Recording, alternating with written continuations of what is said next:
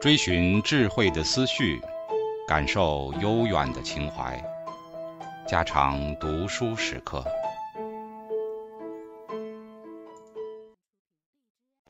警告：慎入，非专业朗读，听后可能出现且不仅限于挺尸等严重不适，另切勿洗耳，以免污染水源。引发小猫、小狗中毒等严重生化事件。心理学领域中的里程碑事件，自从达尔文于1859年出版《物种起源》以来，进化生物学一直在不断的发展变化，而心理学则在另一条道路上缓慢前行。弗洛伊德在达尔文成名几十年之后开始崭露头角，他深受达尔文自然选择的进化理论的影响。威廉·詹姆士也是如此，但是在二十世纪二十年代，心理学界出现了一个大转折，心理学远离了进化理论，而被激进的行为主义统治了大约半个世纪之久。随后，许多重要的研究发现又使得激进的行为主义难以为继，从而迫使心理学重新回归进化理论的怀抱。在这一节，我们将简要回顾进化理论在心理学领域产生的影响。弗洛伊德的精神分析理论，在19世纪末期，弗洛伊德以性欲为基础提出了他的心理学理论，一下子震惊了整个科学界。对于维多利亚文化而言，弗洛伊德的理论确实算得上惊世骇俗。他认为，性欲并非成人独有的动机力量，而是人类所有行为的驱动力。所以在弗洛伊德看来，性欲也是出生婴儿和耄耋老者的行为动机。而我们所有的心理结构，都只不过是宣泄性欲的渠道而已。在弗洛伊德最初的精神分析理论中，其核心内容就是他所提出的本能系统。弗洛伊德的本能系统包括两种基本的本能：第一种是求生本能，比如对空气、食物、水和居所的需要，以及对蛇、高处和陌生人的害怕等等。这些本能拥有生存功能。弗洛伊德的第二种动机主要由性本能组成，它是在广义上使用性这个概念，所以性并不仅仅指成年人的性行为，而且还包括婴儿吮吸母亲的乳房、口欲期以及打喷嚏、吐口水和排便、肛欲期等等。根据弗洛伊德的理论，成熟的性欲在成人发展的最后阶段——生殖期才到达顶点。其本质特征就是会直接导致繁衍行为。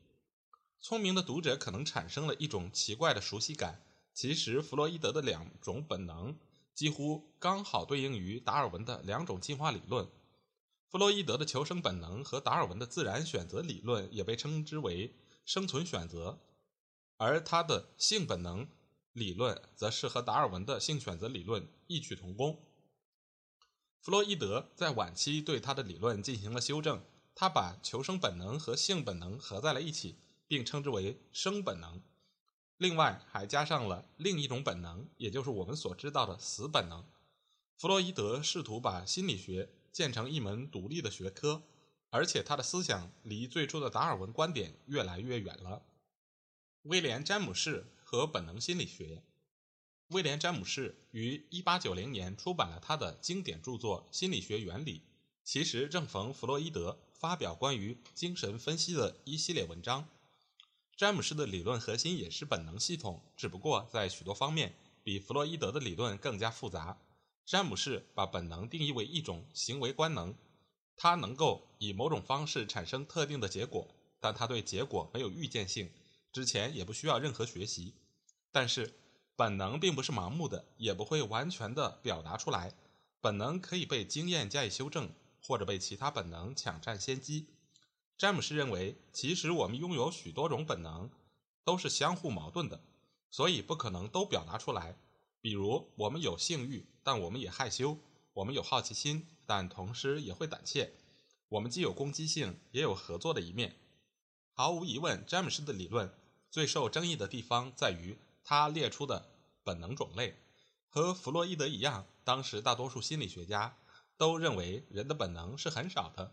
比如，一位和詹姆士同时代的研究者曾说过：“人的本能行为少之又少，而且在成年之后，除了与性欲有关的本能行为之外，我们很难观察到其他的本能行为。但是詹姆士则不那么想，他认为人的本能非常之多。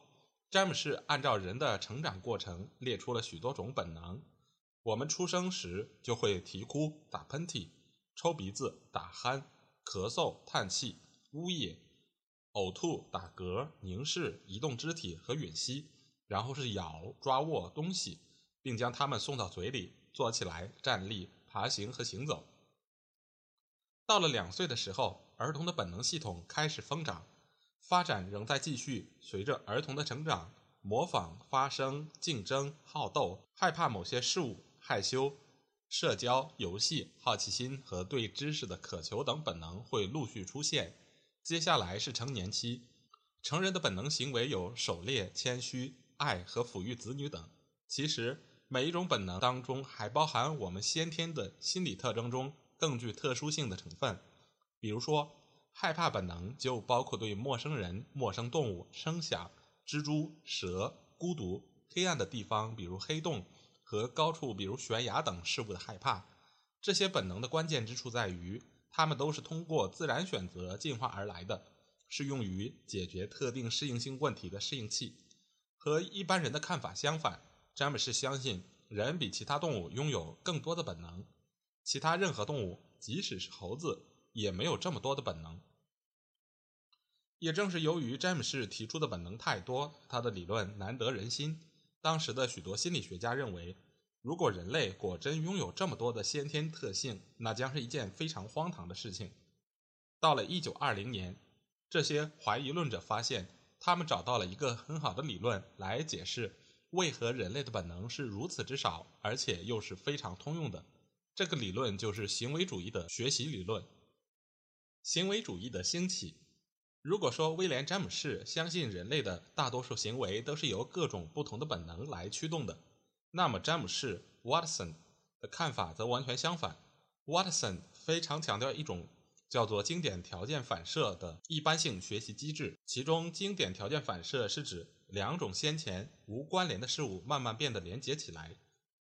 举例来说，如果将一个中性刺激，比如铃声和另一个刺激，比如食物进行配对，在多次成对出现之后，铃声本身就能够让狗和其他动物分泌唾液。在 Watson 发表其主要著作十年后，一位名叫 Skinner 的年轻哈佛大学研究生开创了一场被称之为激进行为主义的新型环境决定论，而且还提出了操作性条件反射原理。根据操作性条件反射原理，行为的强化结果是后续行为的关键原因。得到强化的行为将会反复出现，而没有得到强化或者受到惩罚的行为将会越来越少。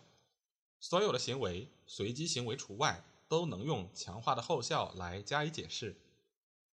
Skinner 的行为主义包括对人性的基本假设。首先，与詹姆士这样的本能主义者截然相反的是。行为主义者认为，人类的先天特性是非常少的。他们认为，所谓的先天特性，无非是一种能通过强化结果进行学习的一般能力。只要将强化物和行为进行配对，学习都会无一例外的发生，而不管是何种强化物和行为。所以，任何一种行为都能够通过对强化的后效进行操作而被塑造出来。尽管并非所有的行为主义者都认可这些原理，但行为主义的基本假设、很少的先天特性、一般的学习能力和环境中强化的后效的力量，却统治了心理学长达半个世纪之久。行为主义主张，人性的本质就在于人类没有任何本性。文化变异性的惊人发现。如果人类是一般性的学习机器，没有任何先天倾向的话，那人类行为的所有内容、情绪、激情、渴望、愿望、信念、态度和投资，必定都是在后天的生活当中形成的。所以，如果说学习理论为我们确认成年人行为的形成过程提供了保障，那么文化人类学家则为这些形成过程提供了实际的操作内容。比如具体思想、行为和仪式等。我们大多数人都对异域文化的故事很感兴趣。通常，如果其他文化背景下的人和我们差别越大，那么故事也将更为有趣。比如，美国人戴耳环和戒指，而有些非洲人则在鼻子上穿上骨刺，在嘴唇上纹身。中国大陆人特别推崇婚前贞洁，而瑞典人却认为处女有点奇怪。许多伊朗妇女会用面纱遮住她们的头发和面孔，而美国妇女，特别是在南加州，却穿牙线、比基尼，甚至一丝不挂。同样的，从野外工作归来的人类学家会因他们所发现的文化多样性而备受赞扬。也许最有影响的例子就是玛格丽特·密德，他声称自己发现，在某些文化中，性别角色是完全相反的，性嫉妒也根本不存在。密德描述了一个天堂般的热带岛屿的生活，那里的人们和平相处，慷慨地共享性伴侣，自由开放的恋爱。而没有我们所熟知的竞争、强奸、暴力和凶杀。人类学家在北美文化和其他文化之间发现的差异越多，他们就更加欣喜，也更加频繁地在教科书和新闻媒体中叫卖他们的发现。如果其他文化中的人能够如此和谐地生活，那我们身上存在的问题，比如嫉妒、冲突和竞争等，就可以归咎于美国的文化、西方的价值观或者资本主义。人类心里具有容纳文化的能力，但是填满我们心里的动因者正是各种特定的文化。但是近期的详细调查发现，在热带文化的天堂中也有毒蛇。后来的研究者发现，许多关于热带文化的原始报告是假的。比如，弗雷曼发现，萨摩亚岛屿即密的曾经描述过的理想天堂，也存在激烈的竞争，而且其谋杀率和强奸率。甚至比美国还高，而且男人们表现出强烈的性嫉妒倾向，这与密的曾经描述的自由爱情截然相反。弗雷曼对密的研究发现的纰漏引发了一场暴风骤雨般的争论，他本人也饱受来自社会科学界的尖刻批评，因为当时的社会科学家仍然信奉文化人类学家所塑造的神话，但是后来的研究证实了他的发现。更为重要的是，研究者们发现，人类的许多特性都普遍存在于各种文化背景当中。比如，男性的性嫉妒就是一种普遍现象，在许多文化中，它都是发生婚内凶杀的首要原因。在那些没有电视和电影的文化中，人们也能识别出不同的表情，比如害怕、愤怒和高兴等。即使是爱情，也具有非常广泛的普遍性。而之前人们一直认为它是欧洲白种人在几百年前的发明。不过，有人仍然坚持文化的无限可变性神话。正如 Melvin Corner 所言：“我们从来不会完全放弃这样的观点。既然有些人能和大自然和其他人和谐相处，那么如果不是由于西方文化的腐朽影响，我们同样也能如此生活。”积累的证据越发使得社会科学家们曾经描述的美好画面难以为继。此外，新的运动在其他学科分支不断涌现，使得这种观点——人类拥有容纳文化的能力，人类心理的所有内容都是社会环境的输入所带来的结果——面临着更加严峻的问题。加西亚效应，既设的害怕和激进行为主义的衰落。对行为主义的怀疑和不满来自 Harry Harlow。Harry Harlow 在实验室隔离抚养了一群猴子，这些猴子出生后从未和其他猴子接触过。实验室里有两个母亲，都用金属丝制作而成，只不过其中一个母亲的金属表面覆盖有一层厚绒布。猴子从金属妈妈那里获得食物，而绒布妈妈则不提供食物。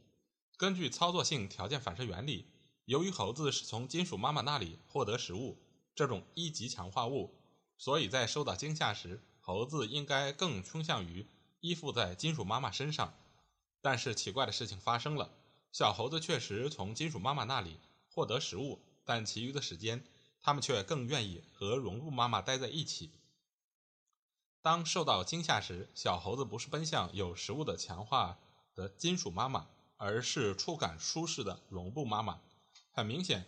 除了食物这种一级强化物之外，猴子身上肯定还发生了其他的事情。Harry Harlow 的实验表明，尽管所谓的一级强化通过食物非常重要，但它并不是所有行为的主要决定因素。在这个例子中，尽管小猴子从金属妈妈那里获取食物，它们更喜欢依附在绒布妈妈身上，这与行为主义的假设截然相反。另一种怀疑来自加州大学伯克利分校的 John Garcia，在一系列的研究中，Garcia 喂给老鼠食物。几个小时之后，通过一定剂量的辐射让老鼠恶心。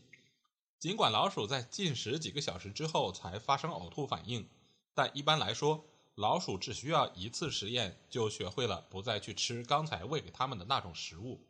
它们似乎意识到是这种食物导致它们恶心。然而，当 Garcia 用蜂鸣器或闪光灯来和呕吐反应配对时，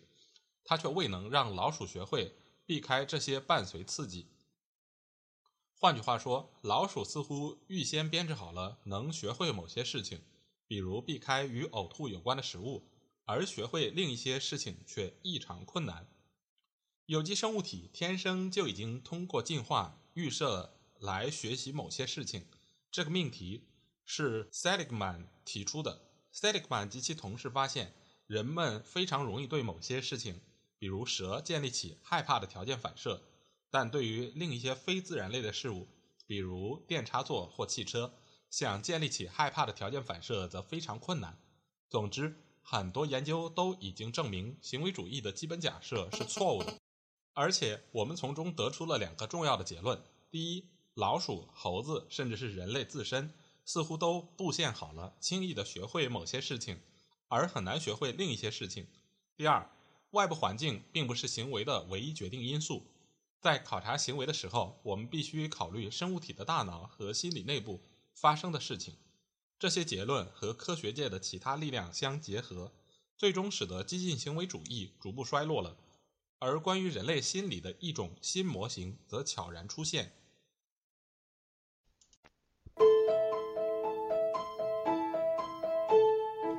家常读书制作，感谢您的收听。